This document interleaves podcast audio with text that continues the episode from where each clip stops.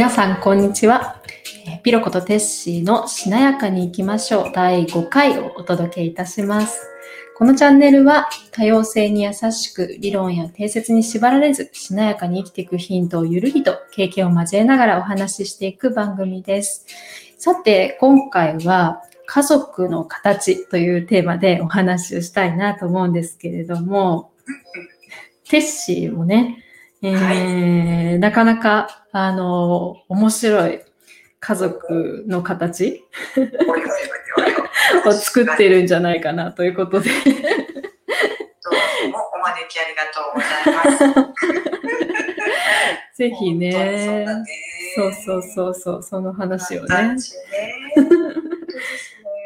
いや、家族の形って割とその、なんだろう、こう社会的にはさ、あの、こうあるのが割と当たり前だよねとか普通だよねっていうのがさ、どうしてもあの出てきちゃうところかなって思うんだけど、本当思いますね。ね結婚は家と家がするものよとかね。確かにい、まだに言ってる人もいるもんね。そうね。あ、そういう感覚は、テッシーはどうう？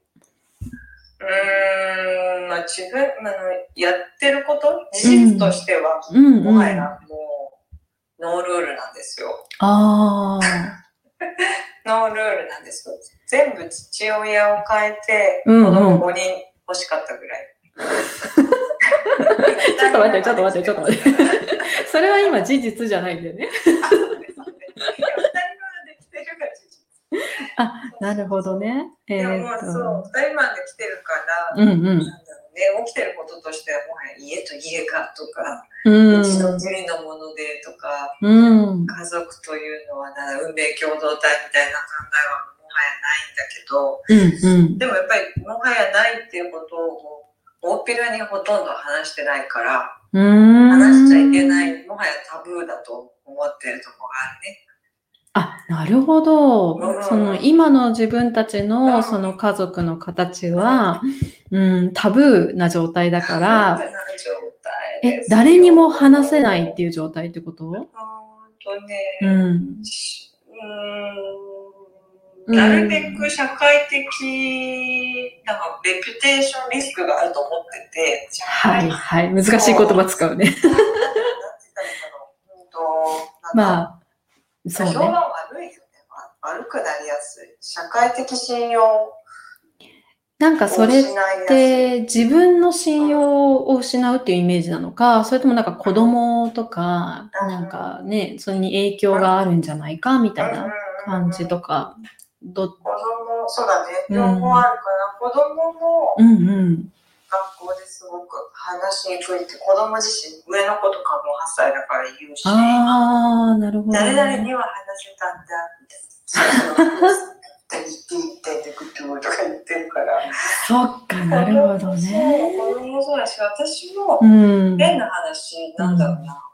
クライアントによってはすごく嫌がる人もいて、ああ、めちゃくちゃ説ね。教されたこともあるし。私どうなんだ？とか言われて。へえ。うん、だから経営者とか会社、組織とか人のことを扱う人としてみたいな問題も起きやすいかなっていうか起きたことがあるから、う言わないよう。にしなきゃみたいな。なるほど。え、それはじゃあ人として、その、なんかその会社の組織とか、そういうものをその扱うんだったら、普通の家庭を持たないといけないみたいな固定概念があるんだ。そうそう、非常識であるみたいなことを言われて、あ、ええ確かにそういうふうに、うん。あはなたの親御さんはどう思ってるんでしょうかみたいなことも言われたし、いはい。なんか、そうそうそう。え、実際さ、こういうこと突っ込んでいいのかわからないんだけど、親御さんはどう思ってらっしゃる？親がもう、親も大変な騒ぎでしたよ。あ、本当に？そうなんだ。でした。あそうかあ、。これもうちょっとさすがにラジオで言えないぐらい大変だ。なるほどね。吸ったもんだね。そんな問題ありました。そっか。下の子産んで1年間はうんうん親と会えなかった。ええなんていうんだっけ、そういうの？感動。感動的な？なるほど。え、じゃあ下の子に会いたいとも言ってこなかったみたいな感じだったんだ。から人知れず産むしかなかったっていう。ああ、なるほうんど。許してもらえなくて、そうそうそそれはすごい話う。だね。だからなんかやっぱ許可されるものなんだよね。あり方を、形を。その家族からね、とかね、その他人からね。もう社会から。うんまだまだなんかそういう敷居がある感じがするね。そういう話を聞いてしまうとね。する感じ。そんなに一つ、一つじゃなきゃいけないのかなって、すごいアナーキーな感じになっちゃうけど。え、でもさ、その逆にね、そもそも結婚とかをする前に、あの、むしろさっきのさ、その5人ね、あの、旦那さんがいて、っていうことはそのえ？あ、そっかそっか。旦那、ではなく、なんだなんて言えばいいの？パートナーがいなんてって感じそうだよね。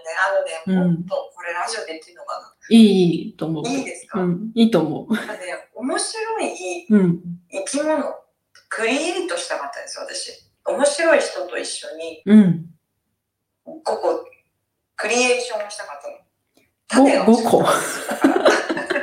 まあ、つまり、えっ、と、えっ、と、整理すると、その、面白い子供を、ね面白い人五人？とうん、面白い人と、うそれぞれね、それぞれ、違う？パターンで産みたかったと。見たかった。だからそれをうん。家族なんですかっていう。で、でもさ、うんあの、なんだろう、一夫多妻制の、ある種反対みたいな感じでしょ？その、イメージって。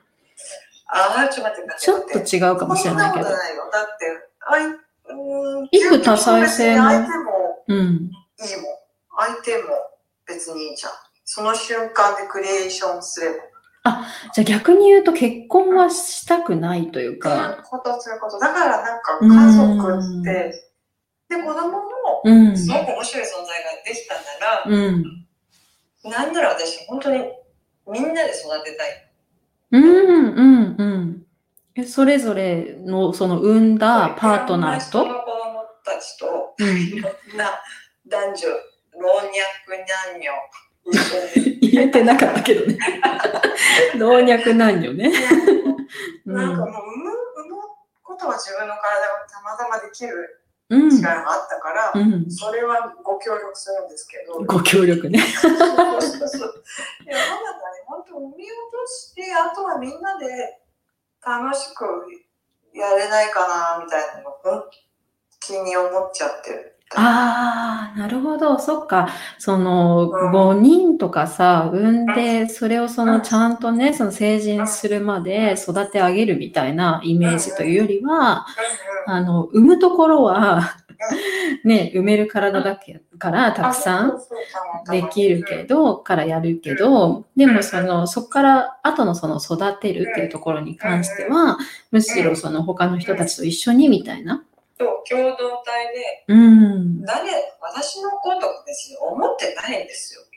ああ、所有物的なね、見方みたいなのは全然してないってことだよね。でも、うそう、ん。名字を継ぐとかもすごく違和感あるし、ああ、なるほどね。うんでもちょっとわかるな、そういう感覚は。うんうんうん。すごいよくわかる。でもなんか面白いよね。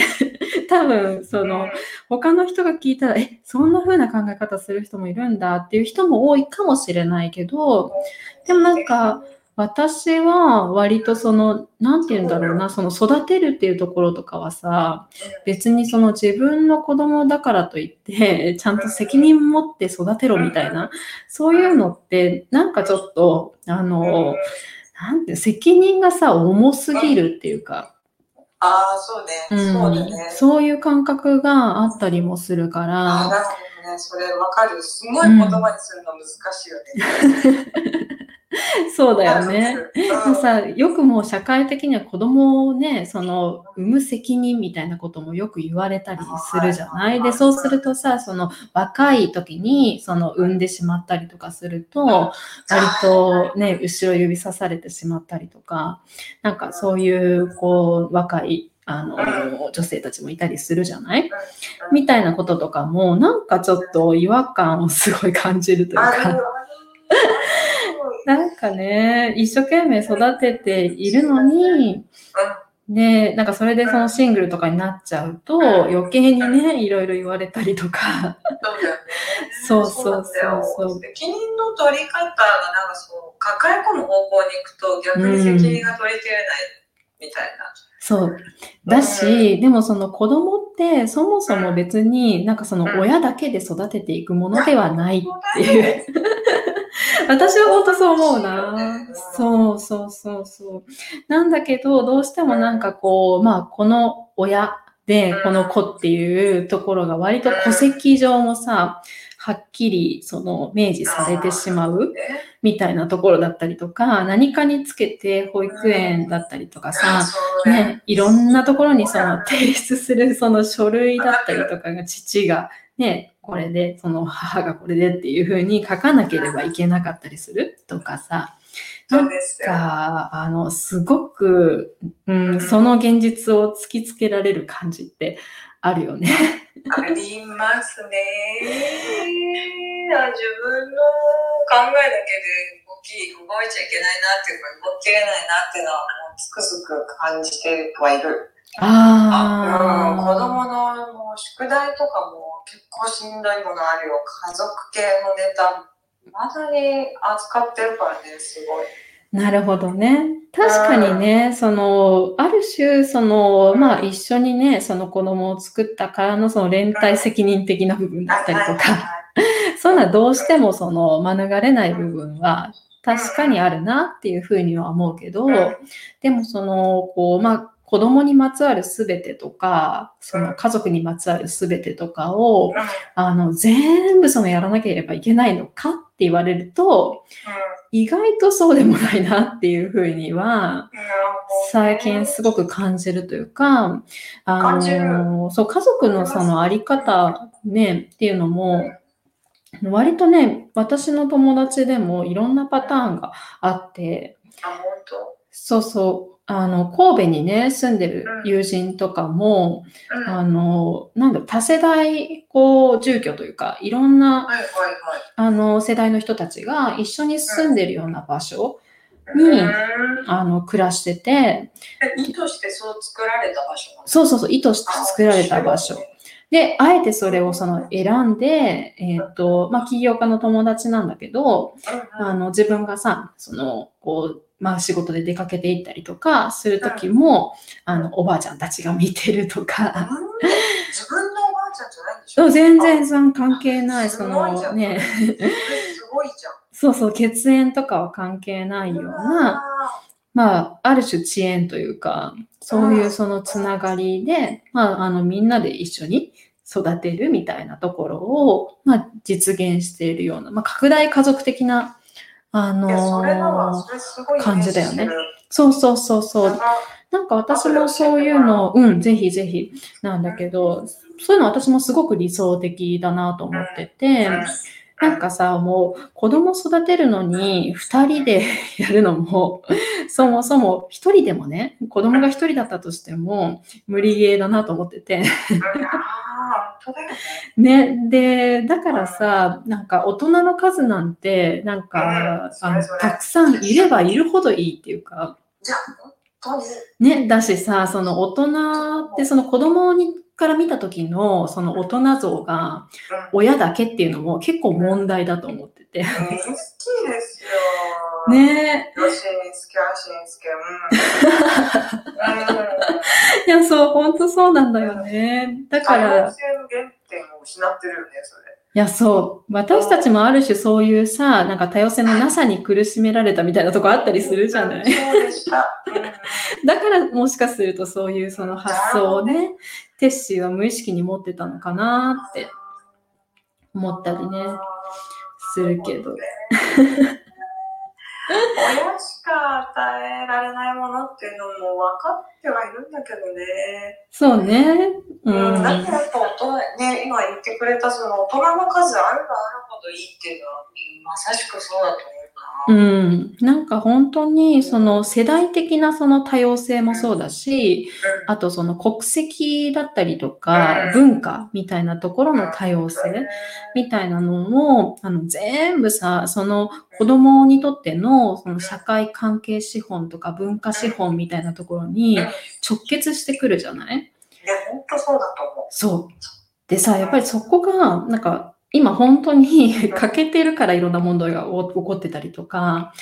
するのを見てると、なんかね、それが別に いいあり方かって言われると、責任を背負い込むこと自体が、そういうその家族の形がいいとも限らないなってすごく、私自身はずっと考えてたんだよね。いや、ありがたいね、そう言ってもらうと。なんかもっともっと別にそのフレキシブルに、その家族みたいなとこだったりとか考えていったっていいし、あの、家族？そうね、なんて言うんだろうな。まあ、家族っていうその形は取りづらかったとしても、なんかその一緒に育てる共同体みたいなコミュニティというか、本当ですよ。ね。だから、わかんないけど、その、まあ、ピロコの家族と、そのテッシーの家族は一緒に住みますみたいな。うん。ね、例えばだけどさ、本当にありだと思う。ね、すっごいありだと私も思うの。本当にありだと思う。ね、そのぐらい自由であったらいいなっていう、あの、願望はすごいある。ある。なんか長屋で、あの、私、周りも結構シングルマザー。ああ、そうなんだみね。んなで住もうよ、みたいな。これをみんなで育てようっつって。よくあそうあの、最近、シングルマザー向けのシェアハウスとかもあるんだよね。あるよね。だうから、ん、あの、揉め事が多いって噂を聞いた。いやー、なんかね、あの、それは結構シェアハウスあるあるだなと思ってて。シェア体としてね。うん、それもそうなんだけど、あとその、なんだろう、世帯年収とかはい、その所得みたいなところの、あの、レンジがね、結構低めの人たちが集まってるような、えーシェアハウスとかだと問題が起こりやすいんだよね。みたいなのは、そうそう。私、昔ね、本当に独立したてぐらいかな、の時に、あの、シェアハウス暮らしをしてたんです、結構。えー、そうなんだ。そう知らなかった。え、首都圏？どこうん、あの、うん、東京の都内でね、。えーそうん、割と、なんていうのかな、固定費を下げたかったからなんだって。そうそう。だし別にそんなに荷物もいらないなとか思って、あの、ってたから割とその、あの、家賃がさ、安めのところに、あの、住んでたことがあったの。で、その時に、あのね、びっくりしたのが、住居のさ、その住民の、その、シェアハウスのね、シェアメイト内で、盗難が起きたわけ。お金の。警察が入ってくるっていう 物騒だね。ことが起こったりとかしていて、うん。ああ、結構危険だなーってその時思ったんだけど。まあ自分はね、直接的な被害は被らなかったけどさ、お金取られた子とかはさ、ね、なんか誰も信用できなくなっちゃうし、そこにも居づらくなっちゃうし、みたいなさ、すごいなんか良くないコミュニティの感じだなっていうね。安全な場所じゃないよね。そうそうそう。まあ逆にでもそのなんかこう見知った人たちだったりとか、ある程度そのその前段階で関係性がこう築けてるような人たちとのそのまあ共同体的なさ、ああの作り方っていうのがあったりするんじゃないかなと。あ、そっか。そうんれはそうだね。そうそうそう信頼は違うもんな。そうそうそうそう。なるほど。本当にお金が足りなくて欲しかったので言えばいいじゃんみたいなさ、その言うこともできないぐらいのその関係性みたいな。あの、まあ、なんというか、こう部屋は分かれてて、みんなそんなになんかこう、挨拶ちらっとするぐらいで、あの、あそういうもんなんだ。あ、そういうシェアハウスもある？なんかその業者的にあの箱だけ作っちゃうとよくありがちなんだけど、もっとコミュニティとかそういうところをその大事にしているようなシェアハウスとはちょっと違うと思うんだけどね。なるほどね。うん面そこら辺はね、結構いろいろ試したから。そうなんだね。そうそうそう、コミュニティとかもね、いいコミュニティと悪いコミュニティあるなって思うんだけど、えー、そうなんだ。そうそあれか？なんう。か学生寮みたいなことなんかやってた。あ、そうだね。そうそうそうそう。そうねうん。教育系のね、その、教育寮みたいなものを作ってたことがあったんですけど、そうそう。それをその作るにあたって私もシェアハウスし始めたんだったわ。思い出した。なんか作る側なのにさ、その、なんていうか、こう、システム的な部分とか、こう、自分自身も実感がないとさ、いろいろその設計できないソフト面をっていうのがあったから、やってみようと思ってうん やってみたんだよね。結構前だね。7、8年前。だいぶ前ですね。そんぐらいそんぐらい。すごい 2000走りだね。13年とか、え、うん、そんな、そっか。14年とかぐらいか。うん。なるほど。また今とも違うね。だいぶね、違ってるけどね。そうだね。家族ってそっか。そうなんだよ。でもうまくいった。ねそうそうそう、事例としては、あの、渋谷のシフトっていう、あの、拡大家族を実験的に作ったコミュニティ？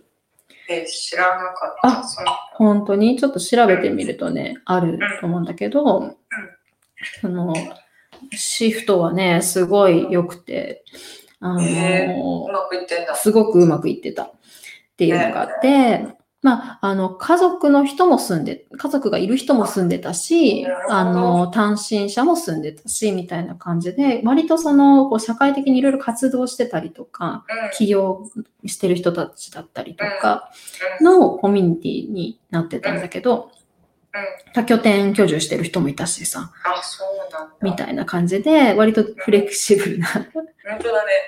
そう、そういうところとかもさ、別にその子供いたって、あの、まあ、自分たちがちょっと見れなかったら、わざわざ、その、シッターとかにさ、お金払って預けるとかじゃなくて、ただでさ、見てくるし、くれるシェアメイトがいるっていう状態？とかってさなんかもう、本当に 何なんだろうなって。何なんだろう。思うじゃん。何 なんか、シッターさんとかもさ、バカにならない金額かかるじゃない。だからさ、そんなになんかね、あの、タスクは頼めなかったりとかさ、する人たち多いと思うんだけど、うん。でも、なんか、その一緒に住むことによって逆にね、そのお互いにさ、うん。その助け合ってみたいなことがこうできた結果、そのお金は必要なくなるみたいな形って、すごくサステナブルじゃない？サステナブル。だからでもそっか。うん。このディスカッション上あのあえて言うならば、うん。あれかも。そのお金で解決できるって楽だよねみたいなことも言説としてあるじゃない。あるね、あるね、確かにある。なんかその人にお願い頭を下げる続けることうん。になる負担感とか、ああ、なるほどね。どうなんだろう。どうなんだろうね。でもそのどうね。うん、シェアハウスのシェアメイトって、まあ、お互い様みたいな部分があったりするから、それこそ掃除とかもその分担して。やったりとかもするしさ、かそうか。うん、あ、そうか。みんなで一緒にご飯食べたりとかもするしさ、ってなったらうさん、なんか別に、あの、むしろだ、あなんて言うんだろうな、自分がさ、こう結婚まだしてなくて、でもその子供がいる人がいるっていう状態って、、割とさ、その、うん、まだ結婚してない人にとっては嬉しい状態だったりするじゃん。なんか。ね、あの、癒される子供が。そうそうそう。みたいなウィンウィンがある程度成り立つから、別にそこまでなんかね、恐縮する必要もなかったりとか、なるほどね。っていう感じのところ。ろが多いんじゃないかなって。面白い、面白い。面白いでしょ？でもなんかやっぱ地域とかさ、地方とかにその移住するとかも、ある種その、そういうその、なんだろうね、別にそのお金を支払わなくても、あの、自分たちの周りにさ、そのコミュニティが形成されるっていう良さだったりとか、そういうのもなんかこう狙って移住してる人も多いんじゃないかなって思う。ああ、確かに、確かに。うん。あの、トトロのあの、カンタのおばあちゃんみたいな。いるもんね。ガンターっつってね。朝持ってけっていう人がいるもんね。そうそうそうそうそうだそう。ねいや、ないんかそうだ。な。しなやかじゃないと、でもやっぱ大変じゃないかな。しなやここでか。もしなやかさ出てくんじゃないでしょうか。う 出てくるどんなとこにしなやかさ必要？ーん、なの。いや、やっぱり、なんだろうな。煩わしさとなんかトレードオフっていうか、うん。うん、煩わしさね。煩わしさ。それは両方、両面あるよね、当然ね。そうそうそう。そこをそのどう捉えるかっていう、あ、あ本当だよね。の、ところでのうん、しなやかさみたいなね。そうそうそうそう。うん。それはわかんなくもね。そうだよね。うんうんうん。勝手な話だなと思った。なんか。確かにね、こちらの都合でみたいな。そうだよね。煩わしいって言ってみたりさ、はい。付き合うっていいよね、みたいな。なんかでも、ね、確かにその、やってみないとね、わかんない部分は結構大きいかなとは思うんだけど。そうそう、でもね、やってみないとってでもむずいよな、それ。やってみてる人はもうすでに実は世の中にいっぱいいるんで、あの、やっぱりそういうこう実践者に聞くっていうのが一番早いなっていうふうには思うよね。それでその感覚的なとこだったりとかが割とそのしっくりくるんであれば、共感できるんであれば飛び込んでみてもいいだろうし、みたいな感じかなって思うよね。なんかさ、でも東京にいるとやっぱりそのあるべき論というか、ね、そういうのがどうしても強くなっちゃう？みたいなところがね、案外、あの、地域とかに行くと緩いから、え、そうなの？なんか逆緩いとこ逆の感じが。なのかなと思っちゃった。その地方出身の人がさ、うん。いやもう地方のがんじがらめが嫌だったとか言う人よくいるじゃない。あの、そうだね、その、なんて言うんだろう。みんな知ってる。みんな知ってますみたいなところのねそうそう。そうそう。まあ、うん見守りって言えば見守りだし。そうそうそう。いやそこはまあどう、トレードオフにどうしたってなっちゃうよね。まあやっぱそうなのね。うん、とは思うけどな。でもなんていうのかな。その、あるべき論みたいなとこだったりとか、そういうのは、どうなんだろうね。でもね、あの、地域によるな、それも。その、地域のそれぞれのルールが、やっぱりああったりとかさ。なるほうんどね。うん、当たり前が、どうしてもその地域の当たり前があるっていうところは、東京とまあ変わんないかもしれない。ある種その、でも、その、なんて言うんだろうな、そういうところが、うーん、どこまで強いかは、あの地域差あるから、あの、地域を選ばないといけないっていう ことなのかもね。ああ、じゃあ、だね、なんかお試し期間を設けてる移住プログラムみたいなのはすごい理にかなってそうだね。あ、そうそうそう。なんか、アドレスみたいなサービスとかさ、はいはいはいハーフみたいなサービスとかも最近どんどん出てきてるし、うちも結構そういうのやりたいなと思ってるんだけええど。そうなんだ。あ、そうそうそうあそそうなんだね。う。うんごしご主人もそういうのはさ賛成しそうな。まあね、その当然、その、まあ、子連れでさ、世界一周したぐらいなんで、あの、あんまりそのね、移住するっていうことに対してとかは、ハードルも全然ないし、むしろやっぱり世界をその、巡ってきてみて、まあ今コロナで海外行けないのもあるけど、あの、日本の国内もね、回りたいよねってもともと言ってたし、そう。そうそうまあ行ってみないとね、わかんないっていうところ、地域は大きいので、移住失敗してる例とかもあったりするから、やっぱりその、まあ見るべきとこは見て、うん。みたいな感じだったり、まあ私だけじゃなくて、その家族がね、馴染めるかとかさ、そういうのも。あるしとか、っていうのは試しつつっていうのがいいかなと思ってる。だから。そうそう、ちょっとその、なんだ、ワーケーション的にいろんな地域に行ってみたりとかっていうのを、なんかアドレスとか使ってやればいいかなとかっていうのはね。あと、お試し移住とかをその推進してる自治体とかもいっぱいあるからさ、めちゃくちゃ安くこう泊まらせてくれたりとかするんだよね。い。ねなるほど。うん。ありだよね。ね、ありだとあ思う。りありだよ。中学のうちがすごいいいと思う。あー、そうね。その小学校問題ね。こう問題ある。ダブルスクールとかしてる人もいるけどね。あ、そうだよ、ね。最近ダブルスクール増えててさ、なんかあの。小学校のその公立とう、んあとそのオルタナティブスクールみたいなところをう、んまあ、あの、両方活かせるみたいなるほど。いやだってなんだろう、じ住民票は、あの、何？関係ない？な。公立だったら普通に関係あるんじゃ法ない？律だけなんだ。うそうかそうか。ん。うん。そうだよね。うんそうだよね。うん、学校制度と、あとなんだろう、この、変な家賃の制度、なんか、敷金、礼金とかさ、あと更新料とか、その辺も結びついて、あの、動きにくいな。はいはい。賃貸とかだと余計にね、いろいろあるよね。しかあも、その賃貸も、その、まあ、東京 だから高いっていうのがね、ですよ、もうありますし。いありますよ。や、だからそれも含めてなんていうか、その、どこに住むかとかも、家族の形の選び方なんだろうな、っていうふうには。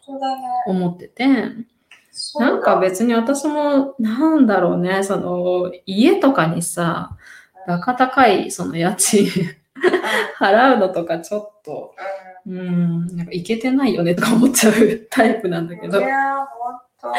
そう、バカ高い家賃払ってると思う。そう、テッシーあ、そう。ん。なんかでも、人それぞれだからいいんだけどさ、でもなんかそいやの、、無駄だわ。固定費の重たさみたいなのは、重まあ我々ね、授業とかやってるとすごく感じるじゃないですか。みたいなことをね、考えるたんびに、ああ、そうか。どうなんだろうと思ってさ、だって地方出張とか散々私行ってたから、なんかもう地方のその家賃相場がどれだけ安いかっていうのを身に染みて知ってるので、バカみたいだよ。東京戻ってくるとバカらしくなっちゃうっていうか、バカみたい、バカみたいなんだけど、もしかしたらなんかあれかも。シングルマザーだし、なんか問題があるように思われないようにしっかりした家に住まなきゃとか、うわ、なんか、それはまた、あるよ。ええー、すごい。小学校の先生って家までなんか忘れ物届けに来てくれたりとかしちゃう。うーん、そうなんだ絶対ね。見てんだろうなとか思ったり。えー、それでまたなんかそのね、シングルだし、そのステップファミリーだしあみたいななんかそういうのとかを、なんかこう、なんか言われるんじゃないか、つつかれるんじゃないかみたいな。そうそう、ちゃんとしてないととか。そこでもちゃんと、いやーもうちゃんと芯は めちゃくちゃ刻まれてるね、テッシー。もうね、散々ふらついてるくせに。いやいや、ー。子供の迷惑かかっちゃうと思ったりとかね。うーん、どうなんだろうね。ねなんかさ、親世代が思ってるほど迷惑とか考えてないんじゃないかなっいて、や、本当だよ。うん、ただの思ったり呪いのする。言葉ですよ。そうそう。手放し時なんじゃないなるほどなぁ。もう、なんか取り繕ってる場合じゃないよな、もはや。あ、そうそう。いやなんか取り繕ってることって、あんまりいいように作用しないなっていうのは、私自身が、うん、ずーっと感じてきたかなで、それもう一押ししてよ。しますよ、いくらでも。面白い。繕ってることっていい作用しない？うん、って私は思うけどなな。なんかねじれてきちゃうからさ、どどっちかあ、っていうとね。そう、どうしたってねじれちゃった時に、やっぱりなんかこう、あの、素直に伝えられない？状態にさ、あの。どんどんなるじゃない？でさ、その結果、誰が苦しむって自分が苦しいじゃん。自分に嘘ついてる状態だからさ。あーそうね、そうですね。なんかどんどんね、こう、袋小路で、まあ、あの。素直にさ、話せる人たちも減ってってとかさ、そうね。本当そうだね。逆になんかそのそうそうそう、オープンにできないことで疑われてしまったりとかさ、意外とそれあね、るあるあるある。ね、あるでしょ？だからね、あんまりねそのねじれの状態を、なんか、うん、続けない方が、結果的にはね、うん、そうか。そう、だからなんかもう思い切ってその、なんて言うんだろうね、すべてオープンにしてしまうっていう方が、なんかもう、あの、後ろ指とかささ刺されようがないから、そうなんだよ。そうそう、そっちの方がいいんじゃないっていうね、提案ね。いやーこれすごいじゃん。ラジオを受けて、私が公表し始めたら、これすごい。すごいね。どうなるかな。まあでもなんていうかさ、そのね、冒頭にさ、言ってたみたいに、まあいろいろさ、言ってくるような人たちもまだまだいるっていうのは事実としてはあるんだと思うんだけど、なんかそういう人たちに対しても、まあ私は私だし、とか、ね、私の家族は私の家族だしいそうですよ。もうそこに絶対に戻ってくるから。のそうですよって、ちょっと怒ってた。そうそうそうそう。怒ってない怒ってない。先生。そっか、なんかそうだね。うん。でも煩わなんか、しさとかもそれだね。そうそうそう人。から何か言われるんじゃないかとかだ。そう、それを気にしてる自分が煩わしいんだよねほ。んまや でしょそうだ。いや、これはね、結構深い回になったような気がするよ。深いんだ。全然時間足りないけど、時間ですね。そうだね。うん、やっぱり時間足りないね、もうね。いやー、いくらでも話せるね、本当にね。どんなテーマでもいけちゃうね。あ、そうだね。うん本当だね。またじゃあ続続ければいいね。そうそうそうそう。またね、あの、継続してちょっとやっていきま継続しょう。しよう、これ。いろんな方向に来れそうだったよね。うん、そう思う。面白い家族の形っていうだけでね、割といろんな方向に展開してたので、ちょっとずつね。まあでもそうよ。うんそこめちゃくちゃ大事だからね。本当だ、もう、ニッチもサッチもいかないな。そう。自己需要。ないとね。そうね。自己需要の話もどっかで固めてやれたらいいあねそう。かもしれない。うん。そんな気がした。うんありがとうございます。ね、ありがとうございました。ね、聞いてくださった方々もありがとうございます。毎回深みにどっぷりと ハマっていくような感じで配信しておりますが、感想もまたお待ちしております。てます。はい、ありがとうございました